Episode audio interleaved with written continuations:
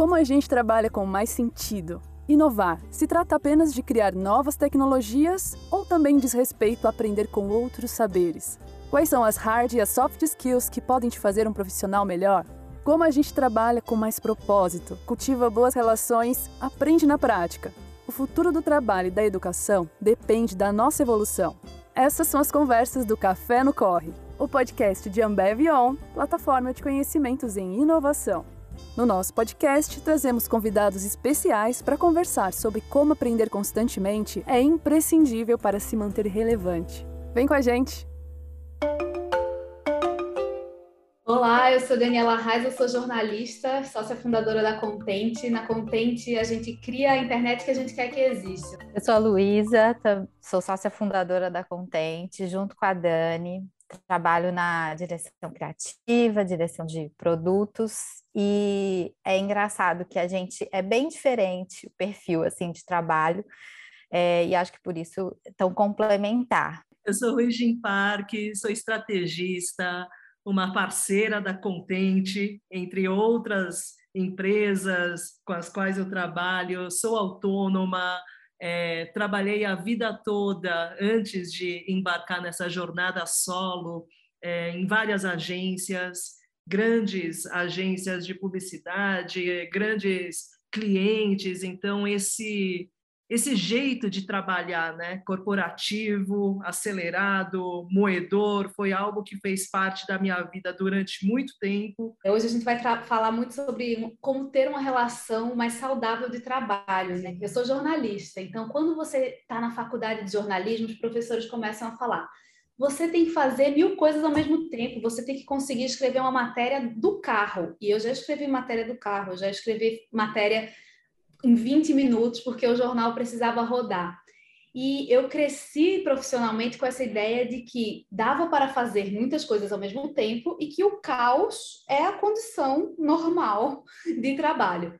Além disso, para quem gosta de signos, eu sou ariana. Arianas são um pouco ansiosos. Se você, né, qualquer horóscopo que você lê, você vai ver isso. Então, eu quero muitas coisas para ontem e eu percebo que hoje em dia, com o time na Contente, eu sou muito a pessoa que pilha. Isso é legal por um lado, porque eu acho que traz um poder de realização. Por outro, traz ansiedade também.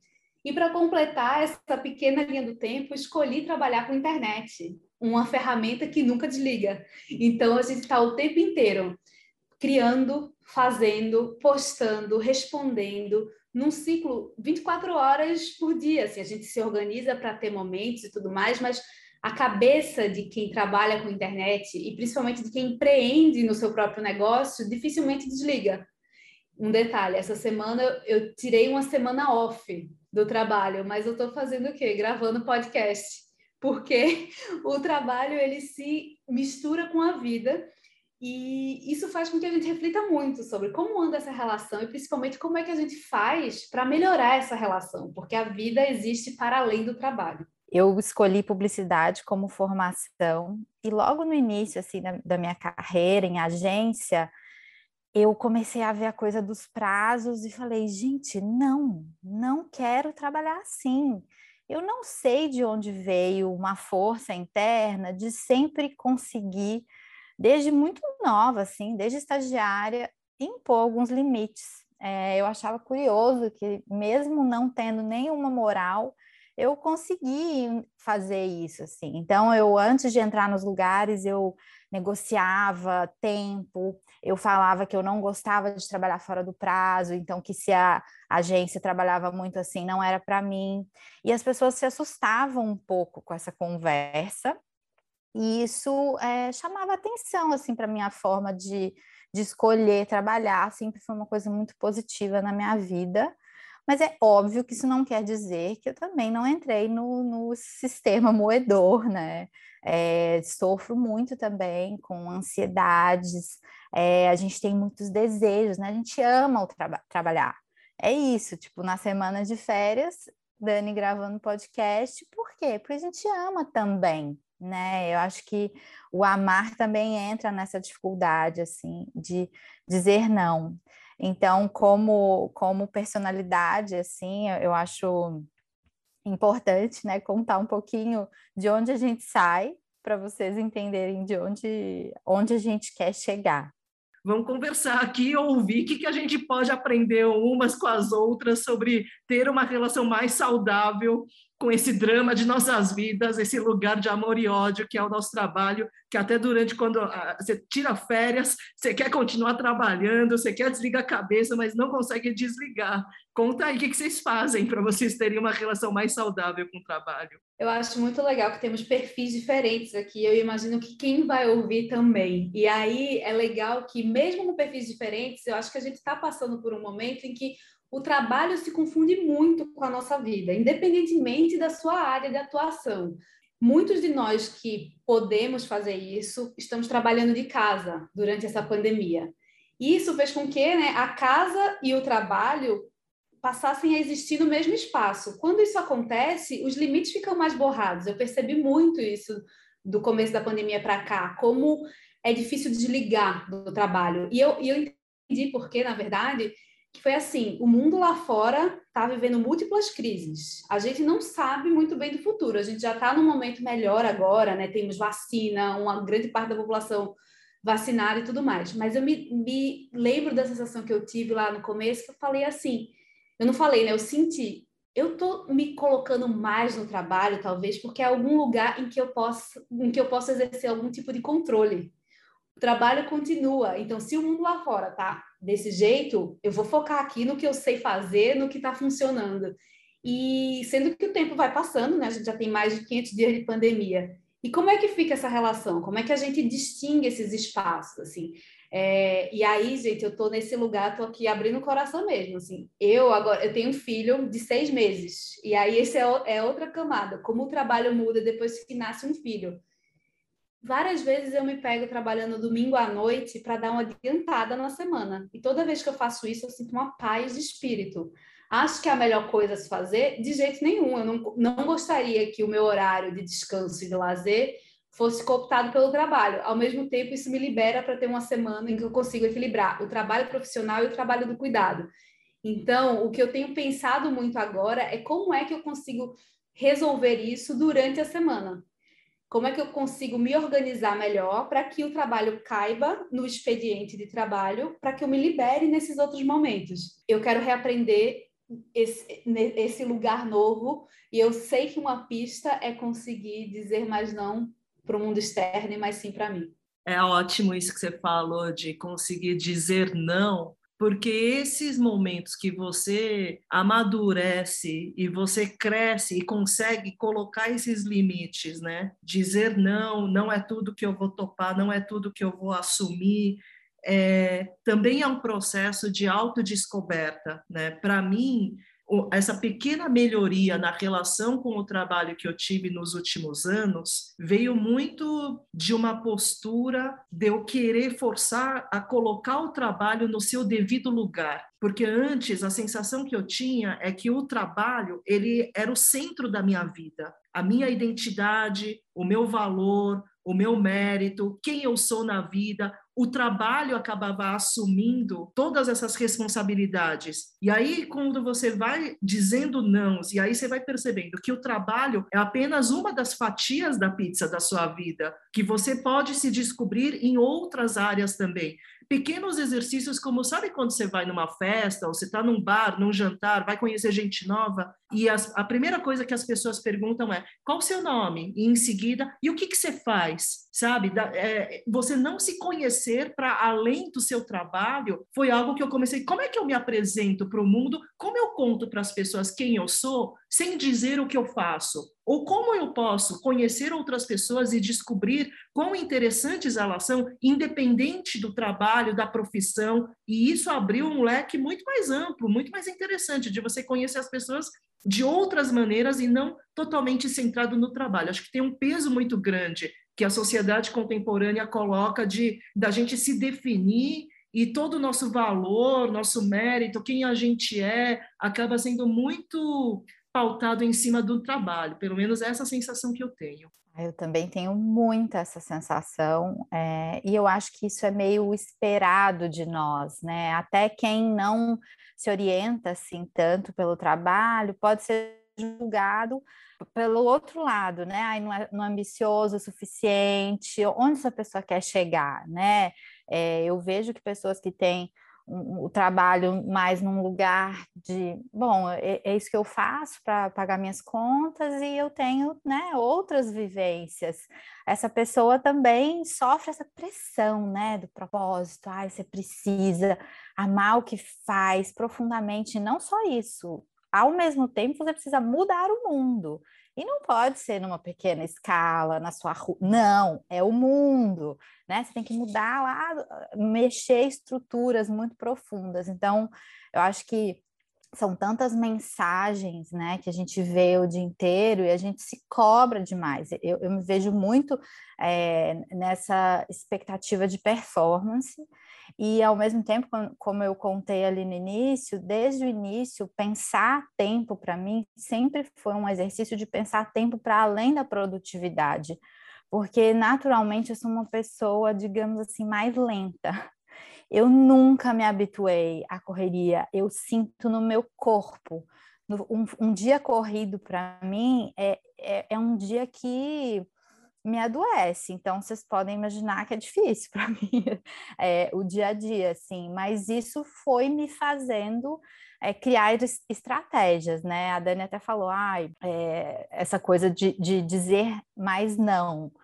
Eu fui, eu estou num momento também, mãe de um bebê de 10 meses, que assim, não é minha palavra-chave. Você pode não, você quer não, você pode não. E aí eu estou no outro ponto que assim, eu disse tanto não, que agora eu também estou com saudade de alguns sims, porque quando você vai falando muitos não, aquilo também vai fechando, né, alguns caminhos. Então, é, como é difícil esse equilíbrio, porque mesmo no exercício de você buscar se conhecer, você fala, não, então tá, então agora eu vou dizer não, porque a prioridade é tal coisa. Mas será que se você fala tanto não, você de fato consegue fazer a sua prioridade? Ou o resto do mundo, da vida, nos consome? Às vezes eu acho que a gente está vivendo um momento que é muito complexo, porque a gente já entendeu que do jeito que dá, que tá, não dá, não dá. Ninguém está conseguindo. Mas a gente não tem ainda as ferramentas nem as habilidades para de fato fazer alguma mudança, assim é, porque é muito estrutural, né? Então, eu acho muito legal a gente, nesse papo, tentar trabalhar com duas medidas, que é a medida do pessoal, o que de fato eu posso fazer no meu dia a dia que vai me causar um bem-estar e uma mudança na minha vida, e obviamente isso impacta, né, a vida dos meus colegas direto, mas também de não achar que a gente vai conseguir resolver um sistema muito complexo, né, e com questões muito enraizadas. É, e nessa questão de ser um, um, uma questão estrutural mesmo, a gente pode pensar que eu vi esses dias um meme que era assim: cheguei numa consulta e não entendi o que o médico me falou, virei para ele e disse: você pode dançar e apontar para mim? Isso era uma referência a vários profissionais de saúde de diversas outras áreas que estão virando criadores de conteúdo. Alguns por vontade, muitos por necessidade, a maioria provavelmente porque vivemos nessa era de, das pessoas né? Todos somos um pouco personas, todos nós que temos esse letramento digital, que trabalhamos ou em grandes empresas ou em uma área como comunicação, por exemplo, como é nosso caso, então a gente se acostumou a ver as pessoas falando sobre suas profissões e suas habilidades nas redes sociais. E isso, por um lado, é maravilhoso, porque a gente democratiza informação, a gente tem acesso a um monte de conhecimento de uma forma mastigada, de uma forma mais é, direta. Então, você segue um profissional de saúde que te explica sobre alguma coisa do teu interesse, muito legal. A gente, mãe, por exemplo, começa a seguir vários perfis, segue um pediatra, segue um fisioterapeuta, segue mais alguém, e a gente vai ali entendendo um pouco sobre o momento que a gente está vivendo. É muito bacana. Mas o que é que acontece quando todo mundo precisa estar nessa rede como se isso fosse a garantia de um sucesso profissional? A gente começa a ter casos como um, um dia uma doula chamada Mariana Bahia, ela fez um post dizendo assim: uma paciente me perguntou uma indicação de um obstetra. Eu falei, vai para o fulano de tal, ele é maravilhoso, anos de experiência. A paciente voltou e falou assim, ah, mas ele quase não tem seguidores no Instagram. Então, a gente está medindo o nosso valor muitas vezes pela quantidade das nossas conexões seja de seguidores do Instagram, seja é, no LinkedIn, como é a sua rede lá? Você é alguém que escreve e vê seus textos sendo compartilhados? Hoje em dia não basta só fazer um bom trabalho, parece. A gente precisa contar desse trabalho para o mundo e a gente precisa que o mundo nos é, presenteie com a sua. Qual é a palavra? Eu esqueci a palavra. É, com a sua validação. A gente precisa que o mundo nos presenteie com sua validação. Então, é muito complicado existir nesse lugar, e eu acho que combina muito com isso que a Lu falou, que às vezes você pode estar num movimento mais interno, de dizer assim, eu não quero, além de trabalhar o dia inteiro, falar sobre o meu trabalho e responder e tudo mais. Mas como fazer isso sem se sentir escanteado, sem se sentir deixado de lado, sem sentir que você não está conseguindo galgar um espaço de prestígio na profissão. Eu acho que esse é um grande nó, de novo ressaltando que a gente está falando aqui com uma parcela da população que trabalha, que tem essas condições. Tem um monte de gente que não vai precisar ter essa preocupação, assim, que, e, que, e cujos trabalhos não exigem isso. Então, sempre fazendo um recorte, porque esse recorte de que a gente está falando é um recorte de privilégio de quem está provavelmente nos grandes centros, centros urbanos, podendo trabalhar remotamente, podendo inclusive ter espaço mental para pensar nessas personas digitais.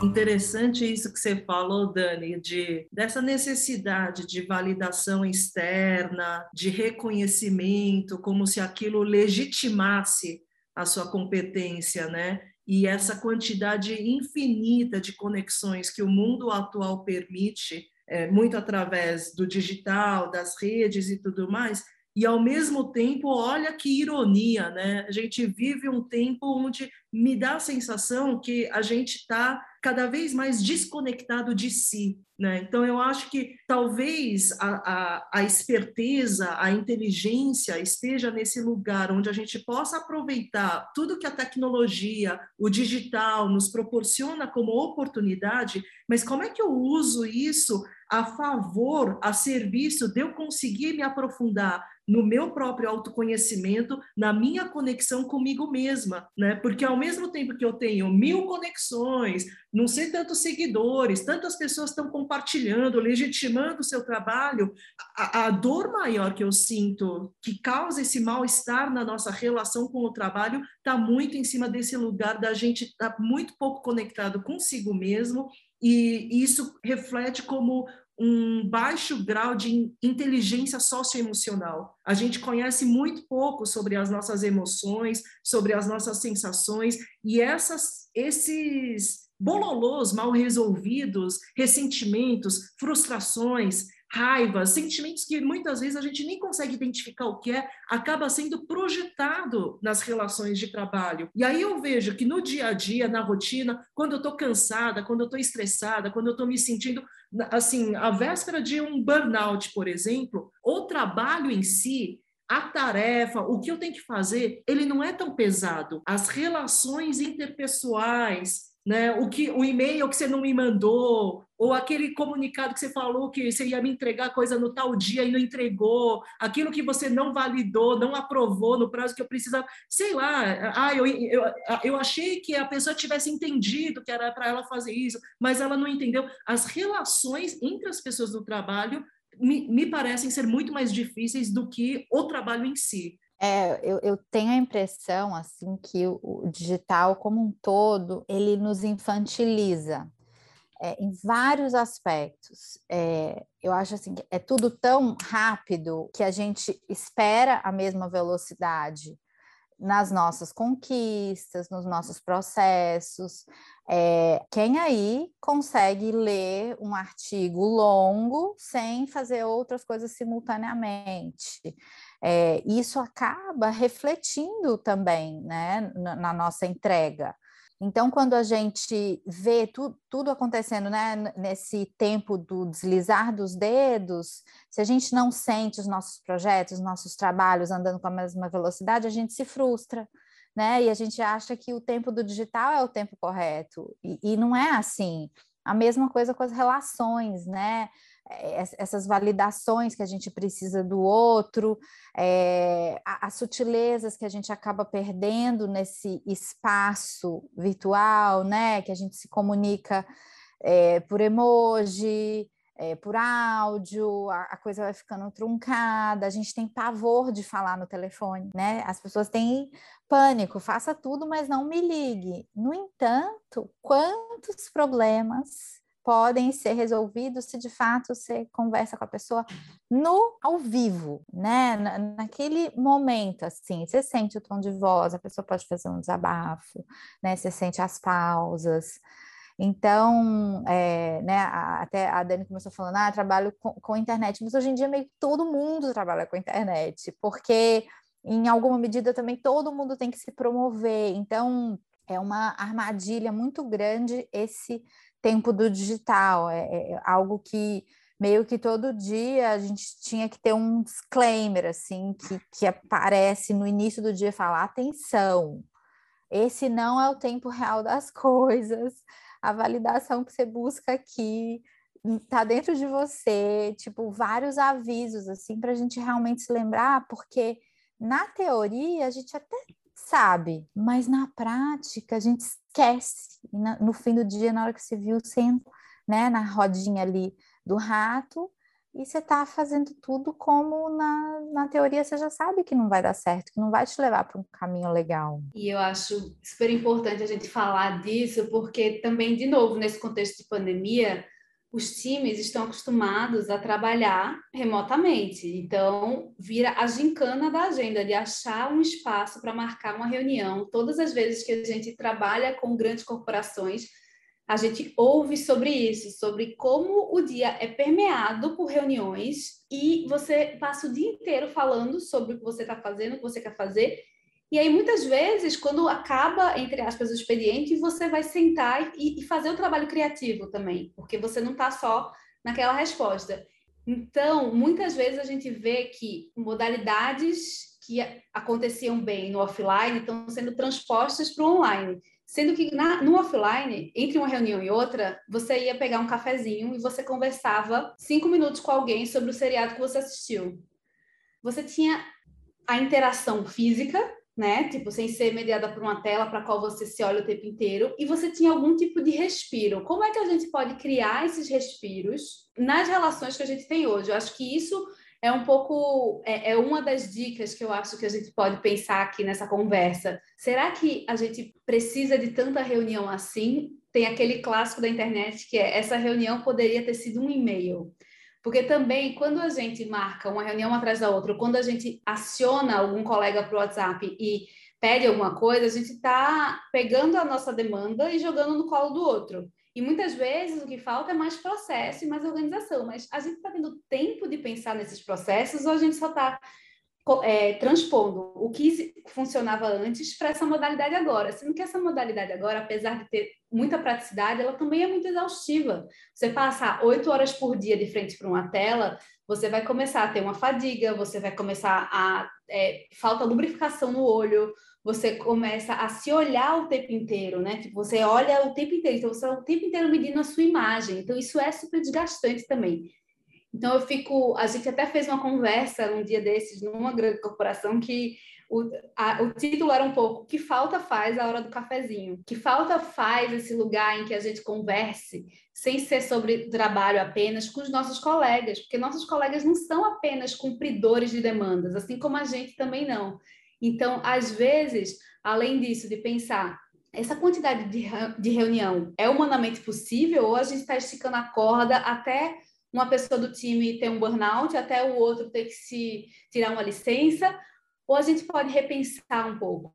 A gente está usando a comunicação instantânea prioritariamente porque a gente quer resolver logo algo que depende do outro, ou a gente está organizando mais o processo fazer um e-mail mais completo em que a gente coloque, em que a gente documente o que a gente precisa e a gente coloque ali, ó, isso aqui está direcionado a fulano, isso aqui a outra pessoa.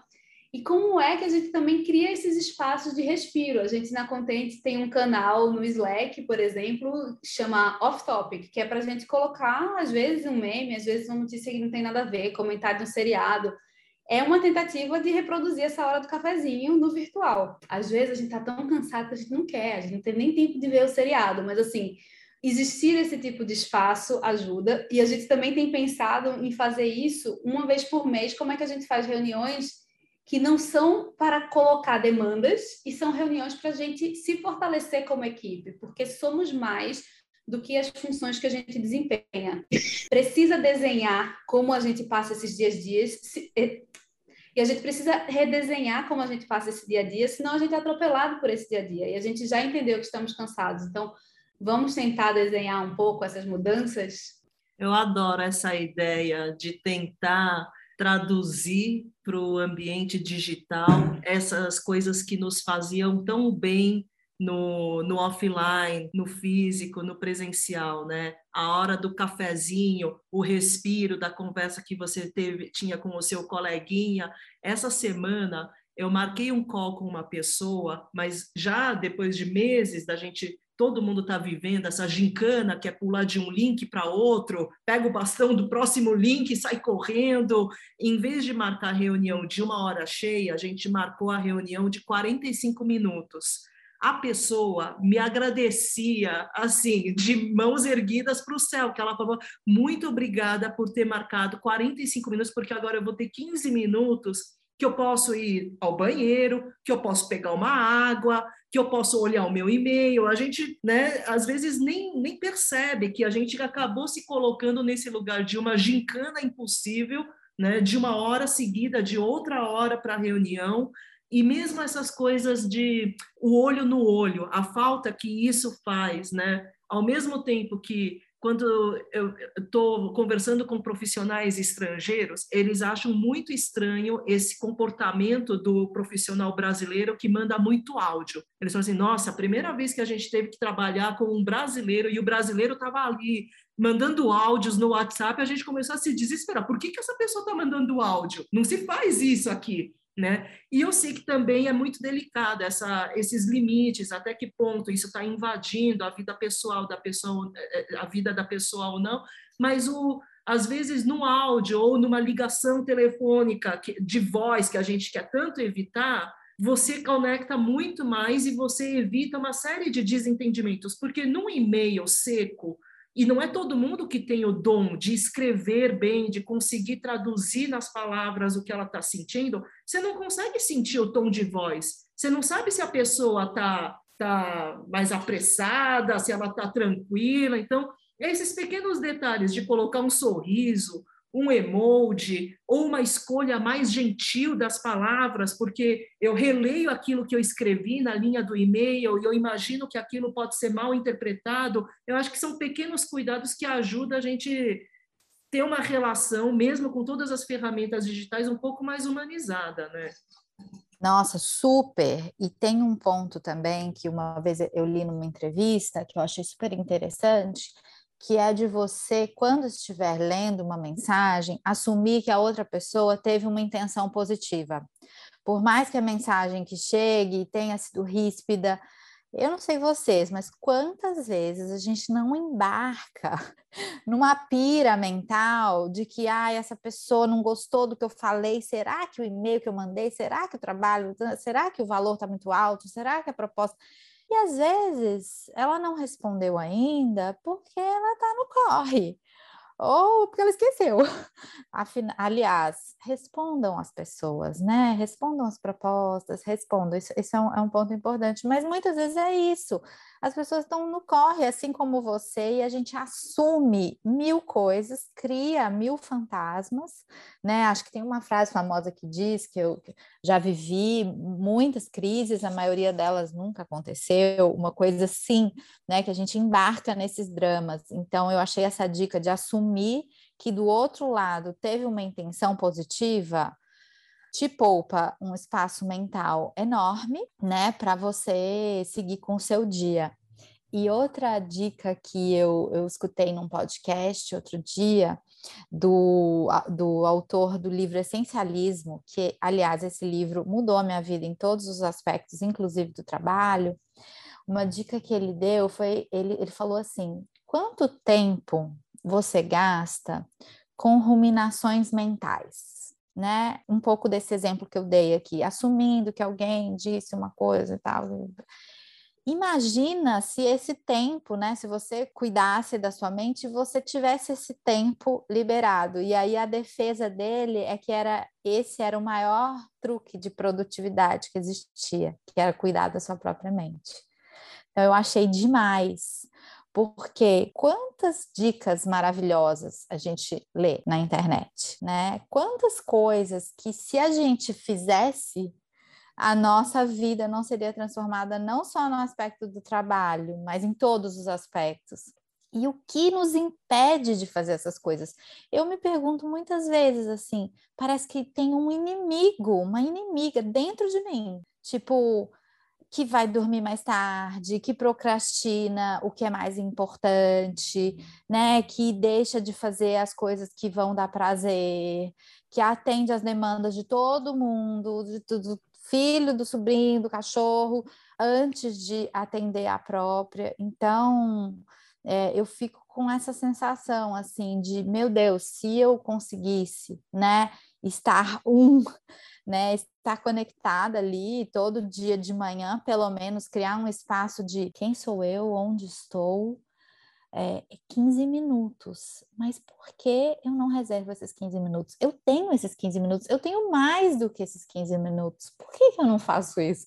Vocês também são assim? Completamente. E só para acrescentar uma dica nisso, é assim, tentar começar o dia sem olhar para o celular. Porque a gente acorda e olha para ele né? A gente já pega e de repente a gente já abriu, a gente já viu a demanda do outro. Sempre que eu estou mais centrada e mais nas rédeas da minha vida, eu passo a primeira hora do dia com o celular no modo avião. Tipo, eu coloco ele para dormir, né? Entre aspas. Tento colocar uma hora antes de dormir e só ligar uma hora depois de acordar. Isso muda o meu dia de trabalho, isso muda a minha concentração, meu foco, isso me deixa centrada, eu começo o dia, às vezes, lendo, às vezes escrevendo, às vezes ficando com meu filho, mas numa qualidade de atenção que é diferente de quando eu já acordo e pulo nele. É, eu acho isso muito bom. E é isso, assim, a gente tem esse tempo, mas a gente se distrai, porque o trabalho é essa máquina o tempo inteiro que nos chama para resolver demandas e a internet é outra. Então, é muito fácil sair com essa sensação de esgotamento. E o que acontece quando a gente faz isso com muita frequência é começam os ruídos.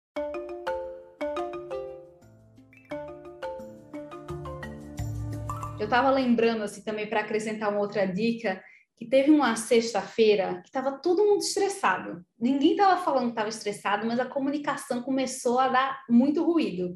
Então eu falei com uma das pessoas da equipe e estava truncada a comunicação. Aí fiz um pedido que uma outra pessoa da equipe entendeu como oposto e ela respondeu muito chateada. E eu falei: vem cá, não foi isso que eu falei, eu falei o contrário exatamente para liberar um espaço. Aí eu mandei um áudio e falei assim: mandei um áudio, olha, então assim, tem um lugar de. A gente pode usar as ferramentas sei lá, não liguei, confesso que sou do time que tem um pouco de pânico de ligação, virei essa pessoa desse mundo 2020, mas falei e, e falei assim, olha, eu acho que a gente está no final de uma semana que demandou muito, que foi estressante, acho que a nossa comunicação foi truncada, eu peço desculpa por não ter me explicado tão bem e ter gerado esse ruído. Então, quantas vezes a gente pede desculpa também, né, no trabalho, no mundo corporativo? A gente acha ótimo que o outro peça desculpa, mas quando, quando é que a gente se coloca nesse lugar? Eu pedi desculpa e eu já me senti muito melhor. E aí a outra pessoa também falou: ai, desculpa, minha semana foi muito difícil, eu também falei atropelado. Então, assim, foi, foi uma troca de cinco minutos que fez com que a semana acabasse num outro tom. Se a gente tivesse cada um aguardado aquilo ali e levado para a semana, ia ficar aquele elefante na sala e começa a ficar chato. Então, assim, a gente também aprender que, não aprender, mas a gente também pensar que Se estamos exaustas e cansadas e tentando sobreviver e trabalhar em uma pandemia, o outro também está. Então, vale a gente ser um colega um pouco mais empático e tentar uma comunicação mais acolhedora e não já partir para aquela ideia de que o outro está querendo te prejudicar ou não está te entendendo. Tá todo mundo tentando. Tem dias bons, tem dias ruins, mas quando a gente consegue essa comunicação mais próxima, melhora. Super. Esse momentinho de você começar o dia se conectando com você, de você reservar um tempo para você, eu adoraria ser essa pessoa do bem-estar que medita todos os dias, faz atividade física, faz yoga.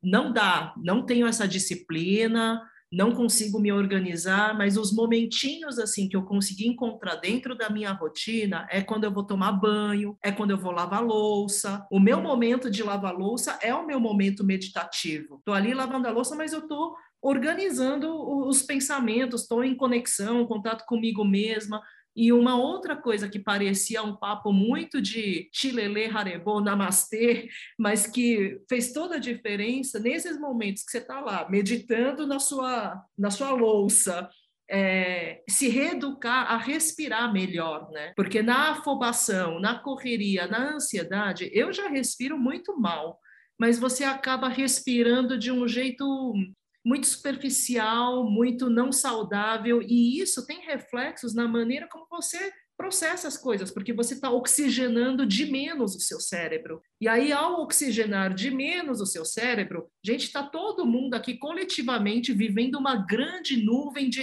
ruminações mentais.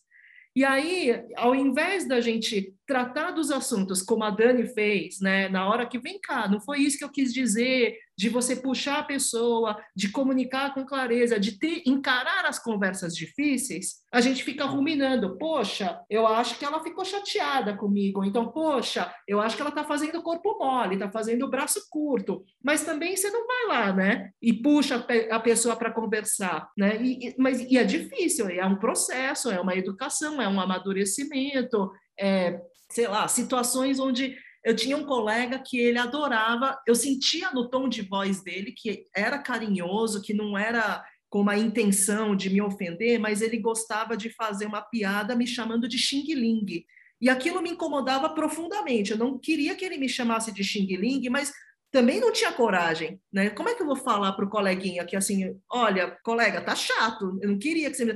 Eu demorei muito, eu ensaiei muito dentro de mim para poder chegar não chorando, não com tom de voz alterada, mas com toda a maturidade e o centramento de uma pessoa que medita lavando louça, que respira profundamente, falar para o coleguinha, olha, posso te pedir uma coisa, super numa boa, eu sei que eu sinto que não é para você me ofender, mas assim eu fico um pouco incomodada. Então, se você não puder mais me chamar de, não me chamar mais de Xing Ling, nem de Japa, nem de China, nem de Coreia, nada disso. Me chama pelo meu nome mesmo, me chama de Rui, eu ficaria muito mais confortável. E tá tudo certo. A gente pode seguir dessa maneira, mas foi difícil, não foi de primeira que eu consegui ter essa conversa, mas você vai se treinando para, né? Se eu fiquei chateada, se eu achei que a pessoa foi ríspida, se eu achei que rolou algum desentendimento de comunicação, eu acho que também a gente precisa é, fortalecer esse músculo capaz de ter as conversas é, difíceis, desagradáveis, não tão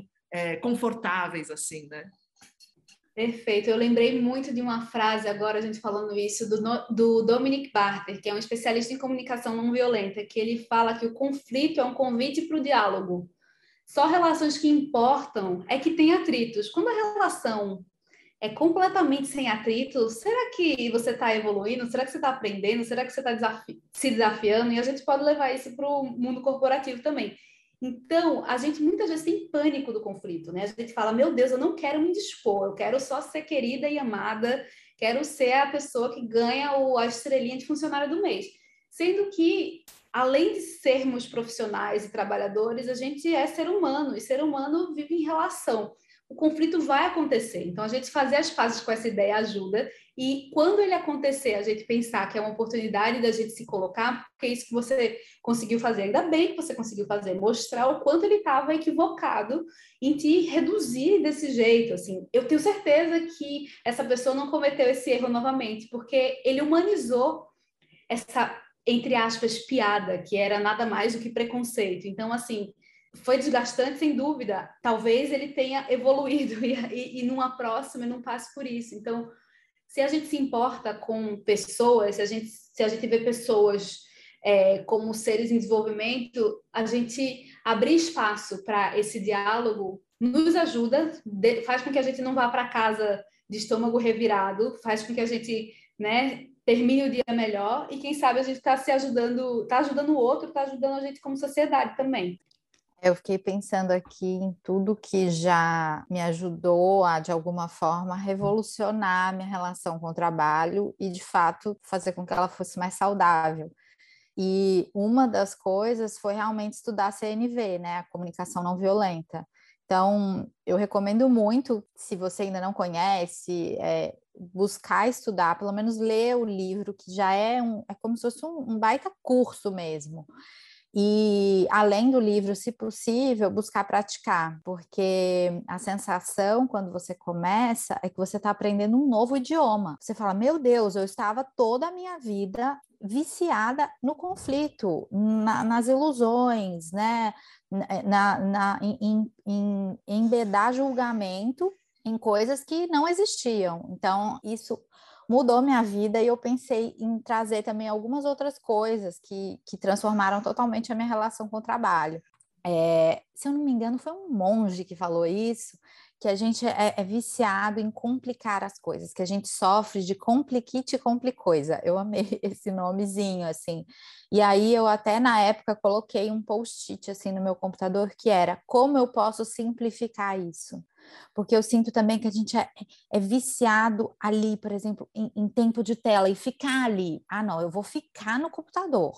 Mesmo se eu tenho, às vezes, 10 minutos que eu poderia olhar para a janela, não, eu preciso mostrar que estou disponível e tal. Então, assim, eu acho que junta isso com esse é, ambiente de pandemia, trabalho remoto, pronto, perfeito é, a receita para você ficar grudado na tela o dia inteiro. E eu acho que ficar com esse pensamento, como eu posso simplificar? Né? Eu gosto muito dessa ideia de talvez um dia trabalhar quatro dias por semana. Tem livros que falam de trabalhar quatro horas por semana, meu Deus! Então, assim, como conseguir o máximo de resultado com o mínimo de esforço? E eu acho que isso não é papo de gente preguiçosa. Eu acho que a vida é mais do que trabalho. Acho que todo mundo devia estar tá pensando nisso. Tá tudo bem você querer ir para uma praça enquanto tem luz do sol e botar o pé na grama e, e respirar, né, Rui? Quando você falou de respirar, a primeira coisa que eu fiz foi e que diferença que faz. Então, da, da, gente também começar a mudar esses conceitos internos, que eu acho que esse é o grande trabalho. E falando em, em mudar conceitos internos, um muito grandioso que transformou totalmente a minha relação com o trabalho foi mudar a minha relação com o consumo. Por quê? Quanto mais eu consumo, mais eu preciso trabalhar. E para quê? Para comprar. Então vira um ciclo sem fim, que realmente nunca todo o trabalho vai ser suficiente. Eu preciso pagar os boletos, pagar os boletos, pagar os boletos. Então, se quando eu me dei conta dessa, dessa rodinha, eu falei: não, pera, o delivery vai ter que acalmar, a blusinha vai ter que acalmar, porque a minha vida eu quero mais. Então, tá, eu vou estar tá com a roupa, essa roupa eu acho que eu comprei em 2009, que eu estou usando, sabe? E eu vou cozinhar em casa, e eu acho isso fino e chique, sabe? Eu, eu mudei isso. E realmente abriu-se espaço para, de fato, conseguir falar alguns nãos. E, de fato, eu consegui né, me desvincular um pouco dessa ideia de que se eu não tiver com a bunda no computador 100% do tempo, eu não vou, né, evoluir. E a minha última dica é muito simples, que é uma mesa arrumada e um desktop organizado faz muita diferença também, assim, quase que o ambiente externo muitas vezes é um retrato do meu ambiente interno e vice-versa. Então, se eu tiro uns minutinhos para colocar as coisas no lugar, assim, quase que é um convite, assim como a Rui, né, medita lavando louça, eu também sou do time da, dessa meditação ativa, né? Caminhar para mim é um baita exercício, inclusive quando eu tô com algum conflito que tá quente, eu saio para caminhar e aquilo, né, se acomoda no lugar. Então acho que tem várias coisas e tal, mas eu quis trazer essas assim que, que me ajudaram muito. Quero ouvir vocês também. Para mim, essa imagem do hamster viciado, nascido e criado na roleta, correndo atrás do próprio rabo, muitas vezes eu me senti esse hamsterzinho que, como ele passou a vida toda dentro da roletinha, na hora que eles abrem a gaiola e falam, vai hamster, agora tem todo esse gramado, você nem sabe quem você é, sabe? Quando você tem, agora tem tempo livre, Hoje é quinta-feira e às quatro da tarde você não tem nenhum call, não tem nenhum trabalho, você não sabe nem como usar esse tempo, entendeu? Porque você só se conhece esse hamster dentro da roleta.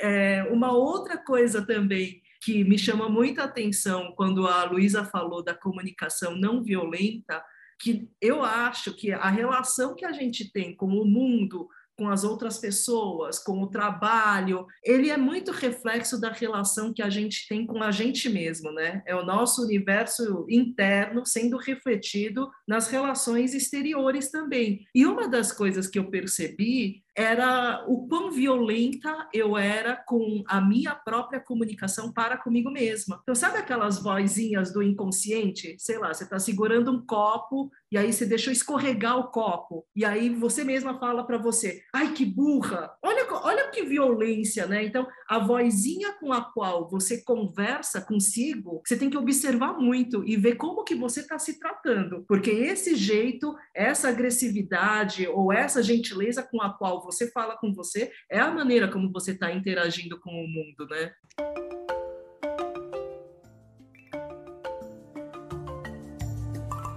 Ai, muito bom. Eu já estou aqui querendo incorporar essas dicas de vocês, assim, bom demais.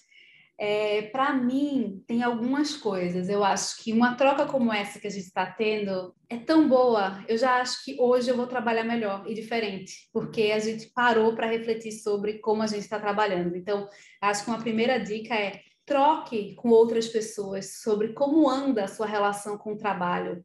Troque dicas, porque com certeza ela vai te falar uma coisa que você não faz e vice-versa. É, acho que um outro ponto também é tá tudo bem desistir de algumas coisas. Quantas vezes a gente não se pega fazendo várias, vários projetos ao mesmo tempo? Às vezes um projeto já cumpriu seu ciclo, mas nessa ideia, até da internet mesmo, de que tudo dura para sempre, a gente esquece que a gente pode encerrar ciclos. Então, Será que tem alguma coisa que você está pegando de demanda a mais que você pode dizer assim, olha, já fiz até aqui, agora vou passar para uma outra pessoa, eu vou me dedicar a uma outra história? Tá tudo bem mudar de ideia. É, eu acho que uma outra, uma outra coisa para pensar é assim: quais são os sims que você quer dizer para você?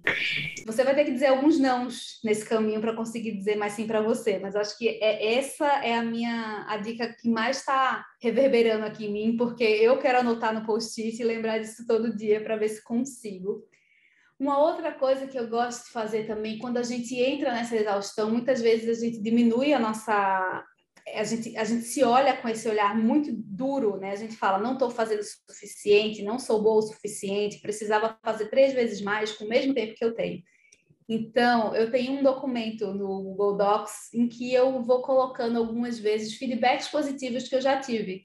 Ou um e-mail, ou um comentário, ou alguém com quem eu trabalhei que falou assim: Nossa, você fez isso muito bem é quase como se fosse uma, uma caixa de força, assim, quando, se eu estiver me sentindo mal, eu, eu abro aquilo ali e olho e falo, nossa, olha aqui, tá tudo bem, é, eu sei fazer o que eu sei fazer, pra, é quase que um resgate dessa, desse lugar de confiança, e por fim, eu acho que uma pergunta também que me acompanha muito, eu acho que pode ser útil, é o que é que é inegociável para você hoje?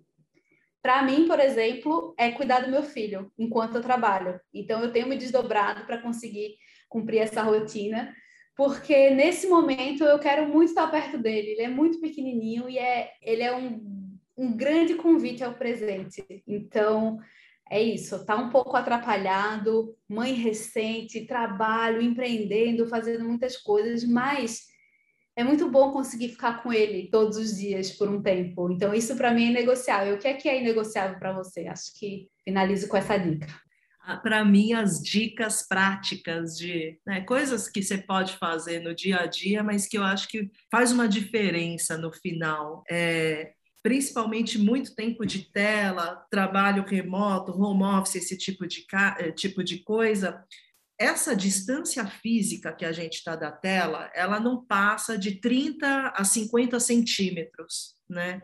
Então, se você fica muitas horas do seu dia enxergando a coisa nessa visão próxima, isso de alguma maneira reflete na sua neuroplasticidade também.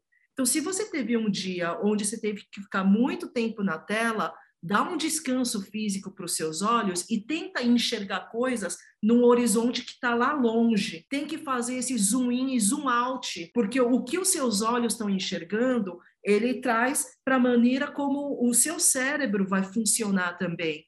Da mesma maneira que você deve ter essas visões que são próximas e compensar com visões que estão longe, é, o tipo e o formato de conteúdo. Se você ficou um tempão olhando stories, aquele pontilhado todo, aquela coisa rápida, fragmentada, você tem que compensar aquilo de alguma maneira com uma leitura de um livro, um filme de duas horas, uma caminhada de 45 minutos. Por quê? Se você fica só naquele fragmentado rápido, o seu cérebro ele vai se desenhar só dentro daquele modelo, né? É hackear um pouco e entender que a maneira como a nossa mente funciona, os nossos pensamentos, é como se fosse um aplicativo. A gente é um sistema operacional maior do que esse aplicativo. A nossa consciência é o sistema operacional. Então, eu posso escolher, né? Como é que eu quero que a minha mente, o meu modelo mental, o, a minha neuroplasticidade se comporte. Então, a gente ficar atento a isso, e eu acho que no final do dia você acaba tendo uma relação mais saudável, não só com o trabalho, mas com a sua vida como um todo, né? Ai, gente, que papo bom, que conversa boa. Eu acho que eu entrei nessa conversa de um jeito, estou saindo de outra, de verdade. Assim, eu acho que quando a gente fala sobre o que nos angustia, a gente já dá um passo para mudar. E o trabalho, ele faz muito parte da nossa vida e que bom, que privilégio também que a gente consiga ter essa relação melhor, ouvindo o outro e aprendendo com o outro. Eu agradeço demais essa troca. Também saio bem energizada aqui, com, com a vontade de, acima de tudo, praticar, né? Sair um pouco assim da teoria, dos conselhos, porque também no fundo a gente tem assim esse, esse know-how de olhar para dentro e falar nossa, mas eu acho que o que eu estou precisando agora é de um alongamento. Não, eu estou precisando agora é de ligar para minha amiga e, e acessar um pouco essa fonte que está aqui dentro, né? E acho que ao longo de, de, desse caminho percorrido aí juntas hoje, assim, é, ficou muito claro como tá dentro, né? Como é dentro que a gente é, consegue acessar essas ferramentas que, que vão de fato tornar essa relação mais saudável. E se a gente está mais inteira, é claro que a gente se entrega né, mais inteira para os outros isso influencia o dia inteiro. Obrigada. Obrigada a vocês. Eu que adorei a conversa também e é, é, dá um alívio muito grande, né? Quando você vê que você não está sozinha nessa e que não tem regra, cada um faz acontecer do jeito que é possível para a realidade de cada uma, porque eu acho que muitas vezes também a gente acaba sendo, se deixando ser levada por esse frisson, por essa histeria. Agora todo mundo tem que meditar, é mentira. Agora todo mundo tem que alongar, agora todo mundo tem que trabalhar. E assim, não tem uma regra que é universal e genérica que faça sentido para todo mundo. E acho que não tem ninguém também que esteja conseguindo viver esse ideal de rotina que tanto se se, é, se prega por aí, né? Mas dentro das limitações e dentro das possibilidades, se eu puder estar tá fazendo aquilo que é possível para mim, só de saber que, olha, não sou a única que está vivendo essa angústia, tá todo mundo resolvendo do seu jeitinho, e se você não tiver conseguindo, tá tudo certo também, já dá um, um calorzinho no coração. Gente, só uma última coisa que eu lembrei de uma frase que circula muito na internet, que é pare de glorificar essa ideia de estar sempre ocupado. Trabalhar é muito bom, trabalhar com o que a gente gosta é maravilhoso, mas a vida é muito mais que o trabalho. Então, que a gente consiga colocar o trabalho junto com o tempo para a gente, o tempo para quem nos importa, o tempo para fazer nada também. Que a gente passe a, glorificar outros pontos também e assim comece a fazer uma mudança de cultura, né? Obrigada por ouvir o Café no Corre, o podcast de Ambev On, plataforma de conhecimentos em inovação. Esse conteúdo foi produzido em parceria com a Contente, que pensa em uma vida digital mais consciente. Até o próximo episódio!